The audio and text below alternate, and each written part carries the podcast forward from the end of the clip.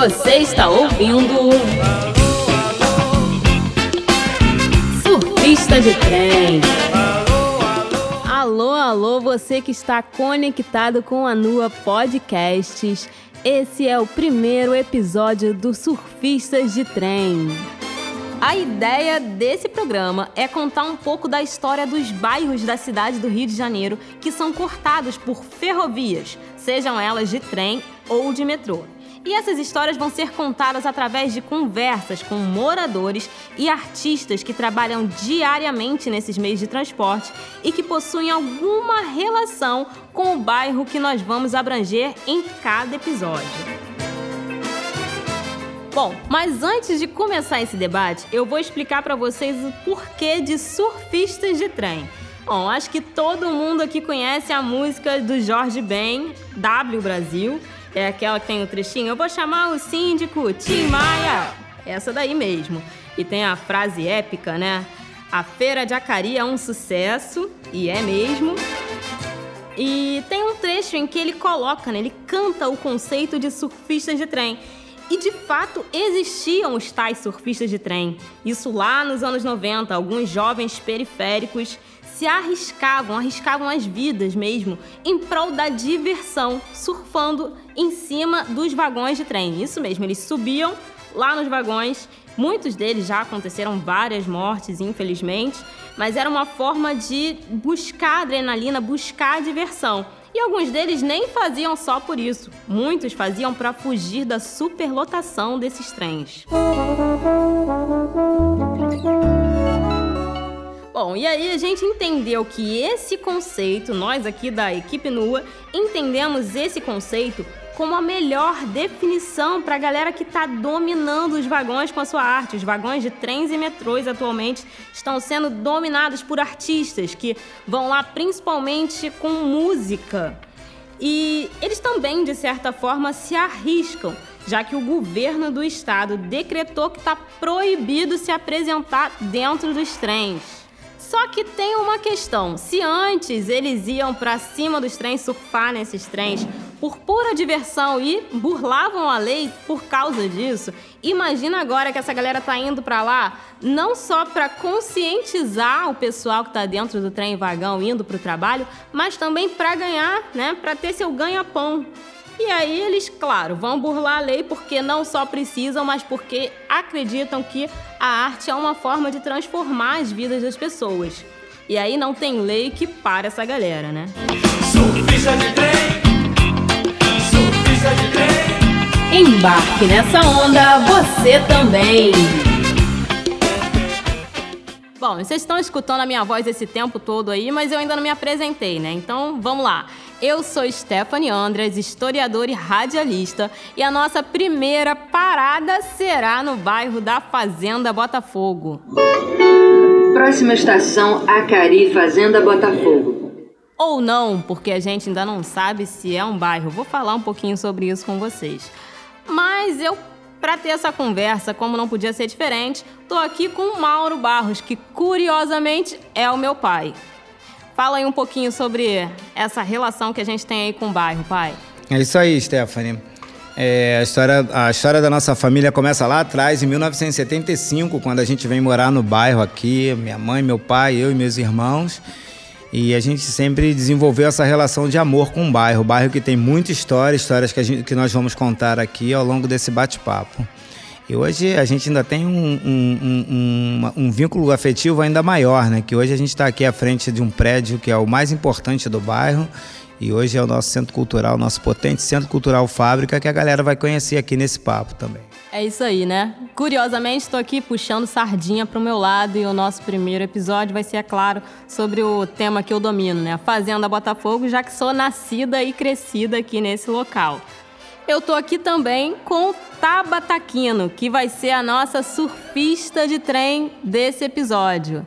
Se apresenta aí, Tabata. E aí, galera, aqui quem tá falando é a Tabata Aquino, cantora de rua. E com mais frequência me apresento dentro do metrô e nós que somos dessa, desse movimento né, de arte de rua, de intervenção artística, acreditamos que a arte ela cura, ela transforma.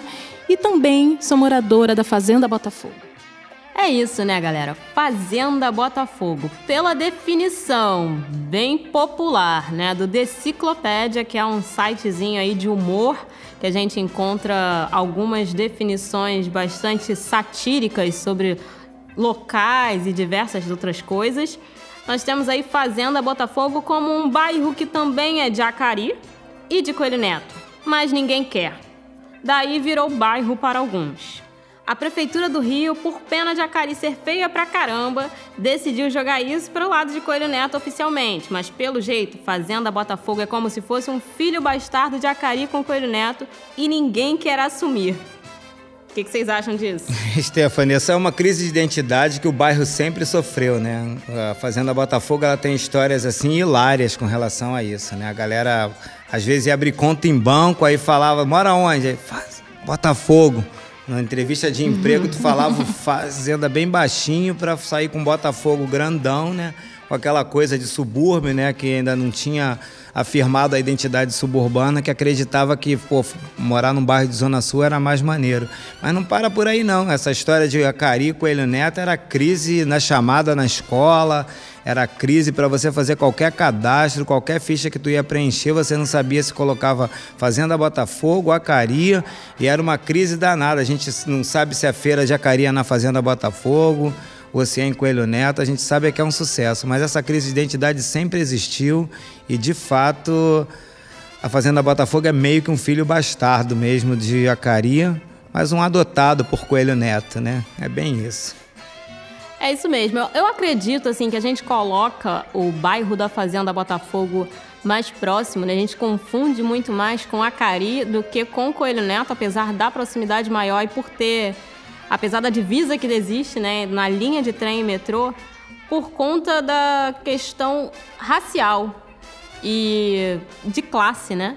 porque o bairro de Coelho Neto é de fato um bairro oficial na cidade do Rio de Janeiro e um bairro bastante antigo, onde, vive, onde existem muitas casas, até bem grandes, em que vivia aquela classe média que gostava de viver longe da, da Zona Sul, que começou a lotar aqui a cidade há muitos anos atrás, no, na época de fazenda, né? Então lá tem casas antigas, Coelho Neto, e aí a Fazenda Botafogo não tem essa proximidade tão grande com Coelho Neto, apesar de ser um bairro não oficial localizado em Coelho Neto. É isso, né? É bem confuso mesmo. Pela definição do Wikipedia, Fazenda Botafogo é um conjunto habitacional e um bairro não oficial localizado em Coelho Neto, zona norte do Rio de Janeiro, Brasil. Ou seja, Fazenda Botafogo definimos aqui que é um conjunto habitacional mas ele tem também um distrito industrial com esse mesmo nome. Bom, no final dos anos 70, mais precisamente em 1978, foi inaugurado aí o distrito industrial e o conjunto habitacional da Fazenda Botafogo.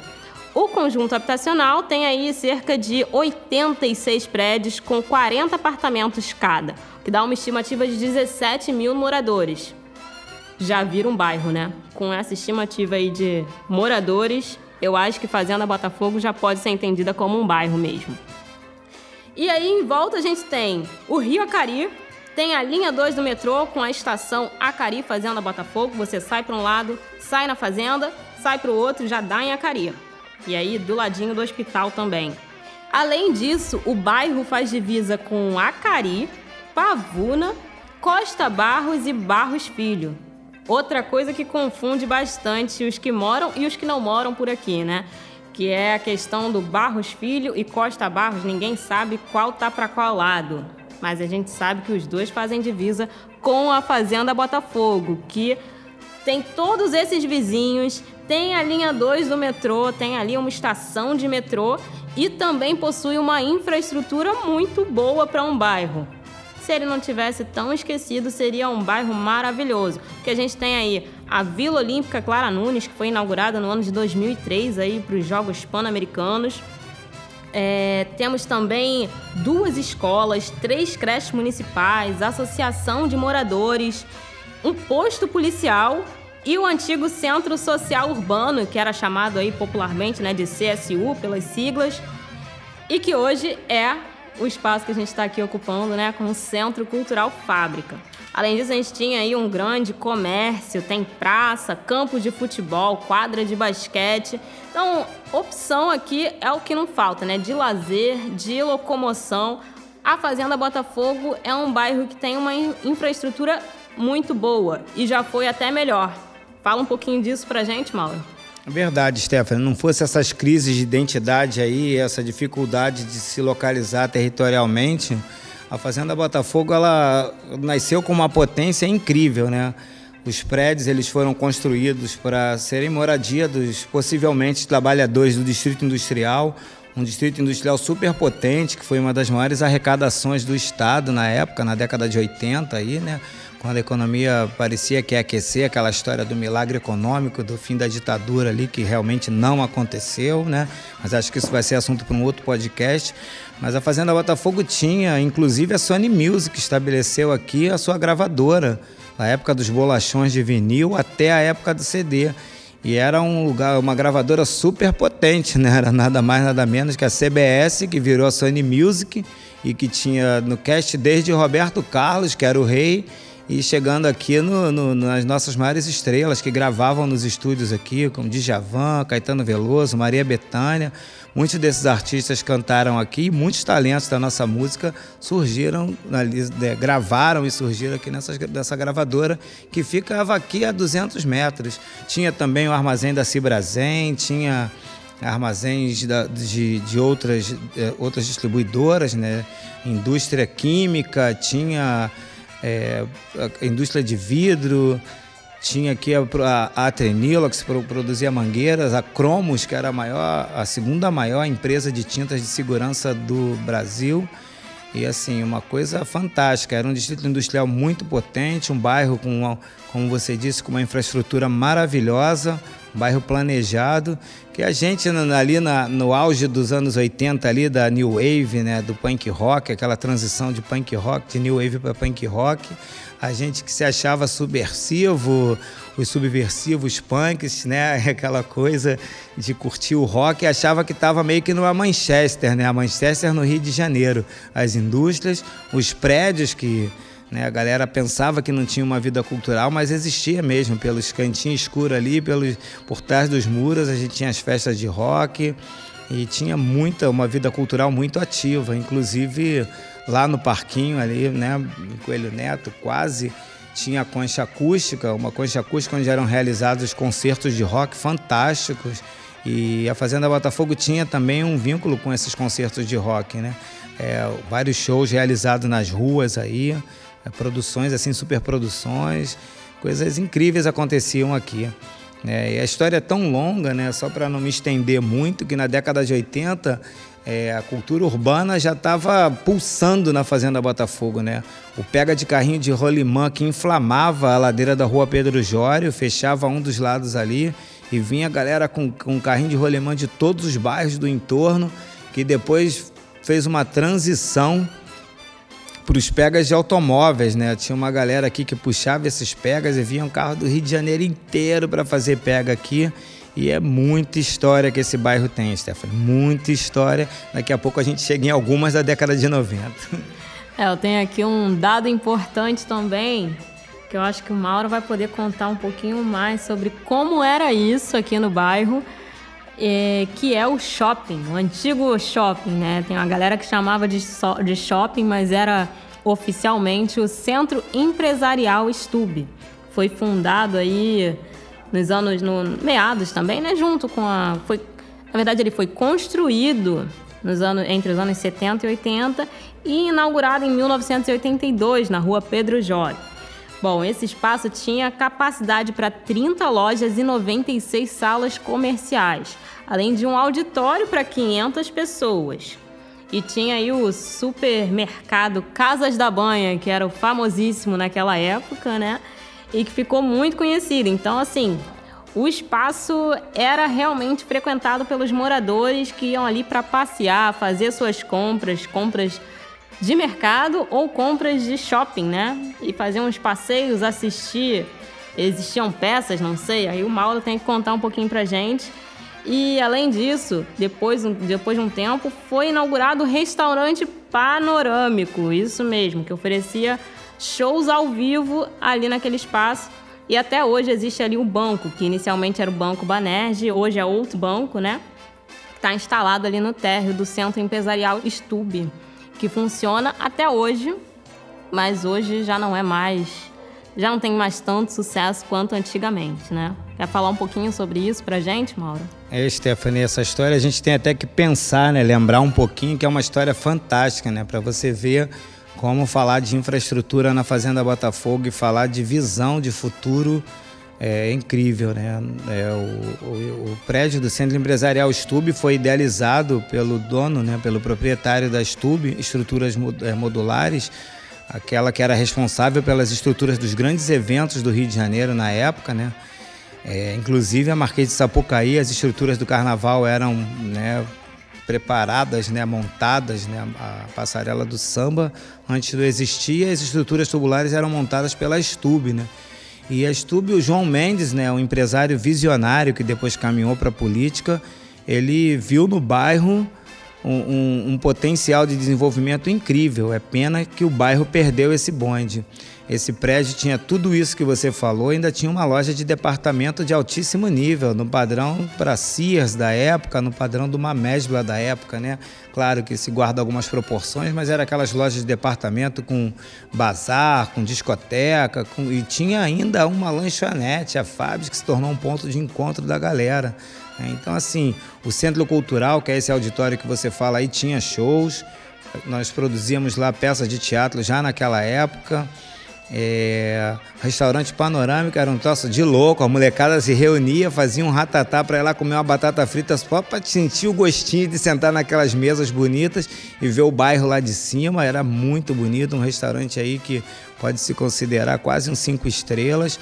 E o João Mendes ele teve uma visão de futuro incrível, né, de construir um prédio com todo esse potencial. E claro, ele era um político, era um cara que tinha um visionário, mas tinha os interesses dele.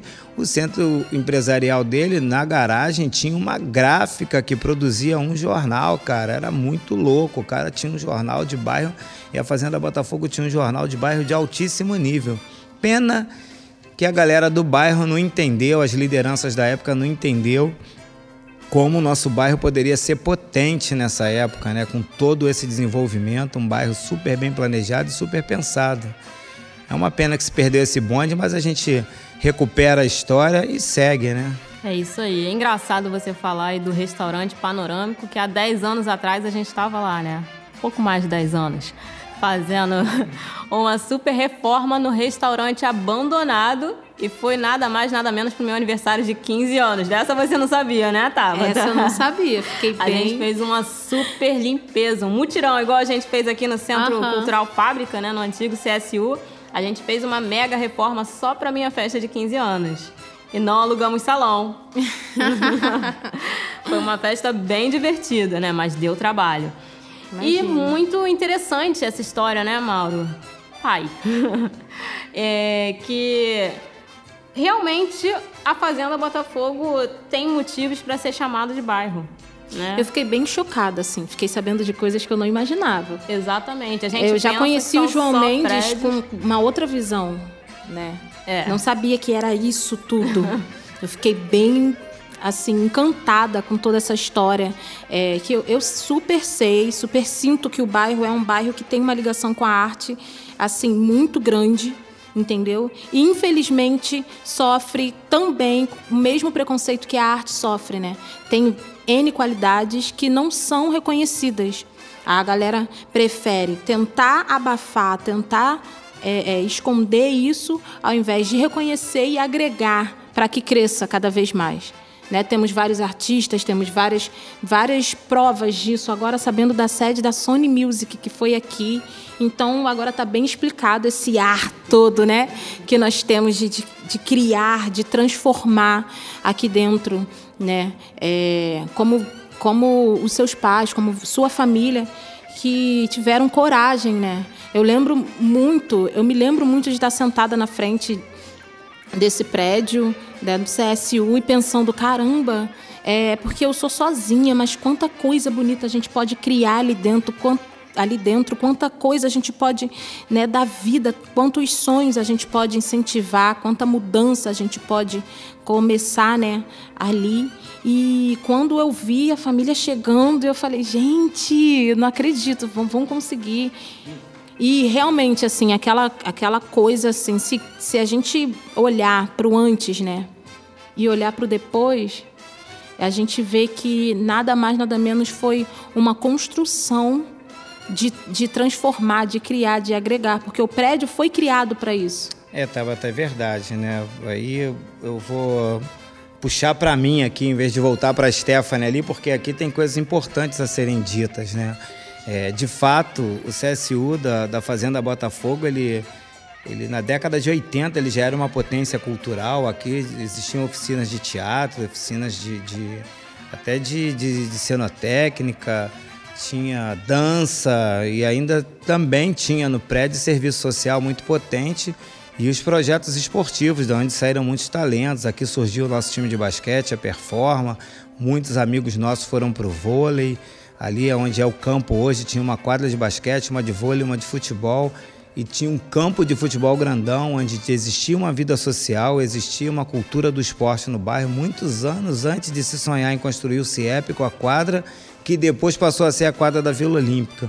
Então é tanta história que não cabe num podcast, né? E você falar de, de dessa veia cultural, dessa, dessa pulsão aqui nesse prédio onde nós estamos, aqui do lado, era o teatro, onde existiam festivais de música show de, shows de rock da banda do nosso querido amigo Charles Berton, né, com AFTA, músicos profissionais de altíssimo nível. Então, assim, a gente achava que estava mesmo numa Manchester. O bairro sempre teve essa potência toda, essa capacidade de desenvolvimento, mas sempre lidou com essa questão da perda da identidade, né? da, da dificuldade de se aceitar. E aí o, é uma coisa que a gente vem tentar trazer com o Centro Cultural Fábrica, que é o resgate da identidade. Eu e minha família, nós nos orgulhamos muito de ter esse dom de transformar, de resgatar, de recuperar. Né? A história desse aniversário da Stephanie de 15 anos mostra isso e a gente tem, sempre teve essa relação. A fábrica de artes ela surge numa casa destruída que a gente recupera também e faz um teatro, faz um centro cultural nos fundos da casa e agora a gente está aqui recuperando, revitalizando esse prédio agora com mais força, com a ajuda de muitos amigos. E uma das funções desse prédio é resgatar a memória afetiva desse bairro é fazer com que a autoestima da população, sobretudo da juventude desse bairro, seja inflada para que eles entendam que, poxa, a gente tem um bairro potente sim, o nosso bairro pode ser muito bom e a galera pode criar filhos aqui e ser bem-sucedidos morando num bairro. A despeito de estar distante do centro da cidade, a gente pode ser, na verdade, a gente fala distante do centro da cidade, mas geograficamente falando, nós estamos na região central do mapa da cidade, né? Então a gente tem que rever isso. Enfim. Bom, é realmente importante a gente começar a rever essa questão de recolocar a Fazenda Botafogo no mapa, de se assumir, né, de, dessa autodefinição que a comunidade, né, já coloca aí, os moradores já, já colocam como bairro e isso ser de fato definir, definir de fato o que é a Fazenda Botafogo porque a gente sofreu muito com a perda de identidade, principalmente nos anos 90. Eu vim percebendo aí, claro, era muito novinha, nasci em 93, mas deu, foi perceptível, né? O aumento da marginalização e aí também em consequência da, da criminalidade que foi crescendo, aumentando na cidade inteira, não foi só aqui no bairro da Fazenda Botafogo, Acari ou no entorno, foi a cidade inteira. A gente teve um aumento muito grande da criminalização. E aí a galera começou a querer ter vergonha, né? Querer esconder muito esse local de onde vem, né? O, de, onde cresceu, onde nasceu, a sua raiz.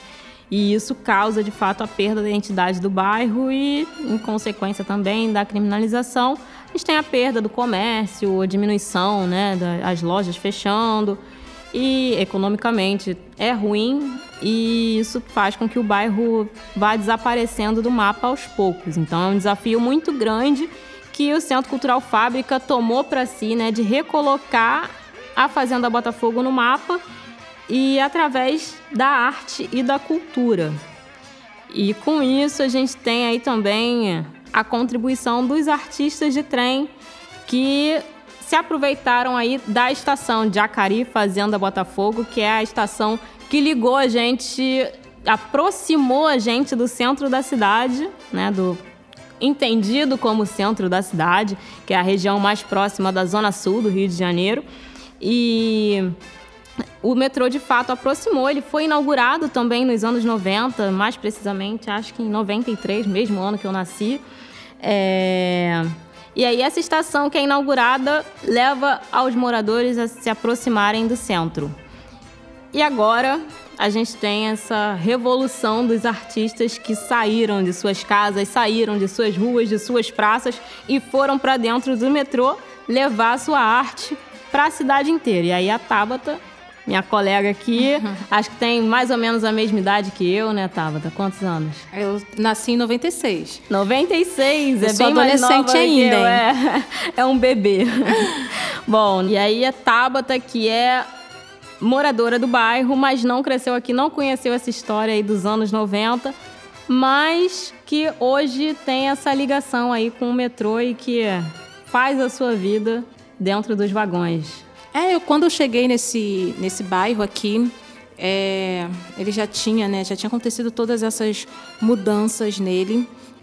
E eu cheguei aqui mais ou menos uns 10 anos atrás. E por um bom tempo eu notei que era tava tinha muito potencial, mas estava, sabe, era muitas coisas que eram deixadas assim, era uma galera que estava esquecida. E com a ocupação, com a criação do Centro Cultural Fábrica, veio todo esse resgate, né? Esse resgate da, auto, da autoestima, da autoconfiança de que é capaz de nascer, florescer alguma coisa nesse bairro, sim. E que trabalha também, que traz essa, esse fogo, esse calor, essa vontade de fazer algo, algo bom, algo novo, de ser alguém realmente é, relevante para essa nossa sociedade. Né? O Centro Cultural faz isso, eu lembro que quando eu cheguei aqui, eu não estava mais envolvida com música e eu fiquei muitos anos parada. E o primeiro palco que eu pisei foi o palco da fábrica. O primeiro lugar que eu senti vontade de voltar a lutar e trabalhar com isso. E sim, foi por questão de necessidade. Eu acabei chegando no, no metrô, na nossa estação de metrô, a Cari Fazenda Botafogo, que hoje eu tenho meu tiro meu sustento e que me traz muitos frutos, né, que eu estou colhendo por conta de uma viralização dentro desse metrô, que eu estava com a minha filha. E eu acho que é muito importante falar disso, assim, do que eu separei para falar aqui agora. Tem uma questão que é um preconceito que só de falar você sente no ar. Só de você falar o nome, Fazenda Botafogo entendeu? E é algo que já foi entranhado, já foi ensinado para de geração em geração, independente de ser um bairro ou não. Nós temos um potencial imenso aqui dentro. Tem coisas maravilhosas que nascem aqui dentro, ideias revolucionárias que nascem aqui dentro, que infelizmente depois não carregam o nome daqui entendeu? Mas que foram nascidas aqui, foram criadas aqui, foram alimentadas aqui para que crescessem. Inclusive, essa minha coragem de trazer toda essa intervenção artística, essa intervenção cultural. Nós estamos vivendo tempos difíceis e que se a arte não gritar agora, daqui a pouco ela não tem mais voz. Mas isso foi criado, essa iniciativa, essa vontade, essa força vem da fazenda, né? Fazenda Botafogo desse bairro, desse nome que parece ser temido pelos próprios moradores. E que loucura, né? Você vê um lugar de maneira ruim, sendo que nascem tantas coisas boas daqui. Será que está no momento da gente mudar isso, da gente né, conscientizar do potencial do lugar que nós estamos e que não estamos à toa, tenho certeza, sinto isso, né? Meu trabalho no trem, ele vem trazer também, né, inspirado pelo resgate da fábrica, trazer esse resgate de autoconfiança para a nossa sociedade, de coragem para a nossa sociedade. Estamos vivendo tempos difíceis, né? nós vivemos, infelizmente, contra a lei, não vivemos com o apoio do nosso governo. É um trabalho que é árduo, mas é muito gratificante. E nós vivemos lá trazendo, além do nosso, né, lutando, além de lutar pelo nosso sustento, a gente luta também por uma visibilidade, né? É um grito de resistência, é um grito de eu, é um, é um, um ato de, ah, eu estou aqui, vocês vão me ver, vocês vão me enxergar, eu vou mudar alguma coisa. É isso, né? Levando para as estações, para os vagões, a essência da Fazenda Botafogo, que é a de resistência, né? De resistir mesmo com a arte, com a cultura. A gente tem aí um histórico muito grande de manifestações artísticas, culturais, de talentos que saíram daqui do bairro, como o exemplo da Taba Taquino, que entrou na estação para conquistar o país. Saí da Fazenda Botafogo, entrei na estação de metrô, né, a Cari Fazenda Botafogo, com um sonho, e de lá eu saí direto para o palco do Rock in Rio, né? Eu fui alimentada no Centro Cultural Fábrica, encorajada e com nada além do dinheiro da passagem, né? E com um desespero enorme, eu saí de lá sendo uma artista referência no meu bairro, não apenas no meu bairro, mas eu acredito que até na ZN mesmo, de chegar em lugares e ser sim um nome falado, um nome comentado, mas o, o nome comentado é o Tabata Aquino, mas de onde ela saiu, assim, aonde que, que foi criada essa coragem, essa autoconfiança, ainda não, não foi comentado isso, né? E é uma loucura você pensar que um lugar que sofre tanto preconceito salva tanta gente, né? Porque eu, eu, fui, eu fui salva. E acredito que trabalho, meu trabalho é para salvar também. E não só eu, inúmeras pessoas passam por momentos de, de dúvidas mesmo, de, de ter que né, entender quem são, como qualquer, como em qualquer outro lugar. E aqui com, com esse com, com todo esse preconceito, fica ainda um pouco mais difícil dessa aceitação, sabe? E eu, como mulher negra, né, hoje, antes vi um prédio abandonado e hoje estou aqui com as minhas conquistas, fui alimentada nesse lugar e com muito orgulho gravando isso daqui dentro de uma biblioteca que carrega o nome de uma outra mulher negra que também trabalha com arte, com cultura, com a cura, com mudança, com transformação, né? E todo esse acontecimento na Fazenda Botafogo. É, eu acredito que a gente é um trabalho complicado, é um trabalho que demora, é a longo prazo, mas assim como nós estamos fazendo isso daqui, existiram outras pessoas que acreditaram nesse lugar também, independente de ser bairro ou não, de ser aceito ou não. Coisas grandes foram criadas aqui. Nós, estamos, nós somos apenas mais uma é, geração que estamos respirando esse ar que inspira, esse ar que, que alimenta né, que induz a criatividade, que induz esse talento. Eu fiquei muito surpresa e muito feliz de saber que a Sony Music teve sede aqui, porque desde pequena sempre quis ser cantora e um dos meus maiores sonhos, né, é, eu cobiçava o selo da Vevo no meu videoclipe. E eu fiquei e conquistei isso, né? Vale a pena falar, gente, eu conquistei isso. Sabe, eu passei pelo corredor e eu vi prêmios ali, eu vi datas, eu vi fotos, Michael Jackson, Whitney Houston, sabe? Grandes nomes, Roberto Carlos e grandes nomes ali e o mesmo selo. Eu saí da Fazenda Botafogo e entrei no metrô com a minha intervenção artística, eu conquistei esse selo, né? Respirei esse ar que inspira aí e estou transformando a minha vida com isso e fiquei muito feliz de saber. Eu acredito que nada é por acaso. Vim parar aqui no lugar que foi a sede de um, um lugar que era sonho meu ocupar. Né? Eu acredito que tudo é um caminho. A gente pisa em um lugar para levar a outro ao lugar que a gente busca, que a gente sonha, que a gente visa. Gratidão de verdade, assim, por ter pisado nesse bairro, por saber dessa história. E gratidão por fazer parte dessa geração que vem com esse dom, porque eu acredito que acreditar é um dom. Nem todo mundo nasce com isso, infelizmente. É isso, Tabata. E como você comentou, né, é que você tá levando a sua arte, a sua música, né? É, a minha Tabata música. Tabata não é cantora, é compositora também. Compositora, compositora também. também. Então, posso pedir para você dar uma palhinha pra gente? Ai, antes pode. do final do programa? Super então, pode. Vamos lá. Olha, eu vou cantar uma música que se chama Comercial, né? É, eu tive uma campanha do Itaú cantando essa música também. Mas a que mais sobressaiu foi uma outra música chamada Não Pare. Mas eu acho que nós estamos vivendo muito esse momento de comercial, da gente falar, da gente lembrar a galera do porquê que a gente está aqui e lembrar a galera que assim eles precisam enxergar esse lugar, eles precisam enxergar o que a gente faz aqui, porque a gente está aqui por eles, né? Não era para falar o que eu penso.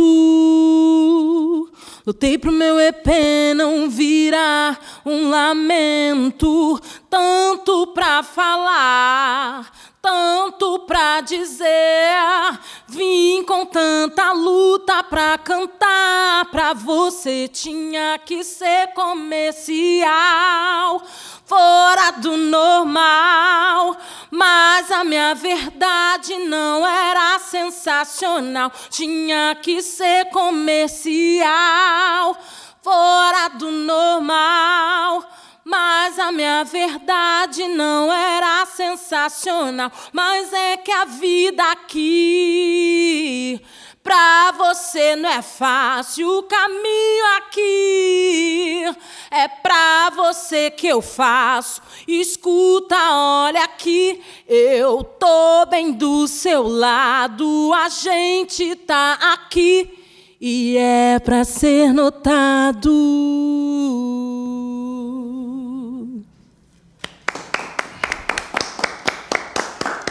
É isso aí, né? Nós estamos aqui para ser notados e encerrando o primeiro episódio do Surfistas de Trem, gravado diretamente da Biblioteca Eliana Alves Cruz, que fica no Centro Cultural Fábrica.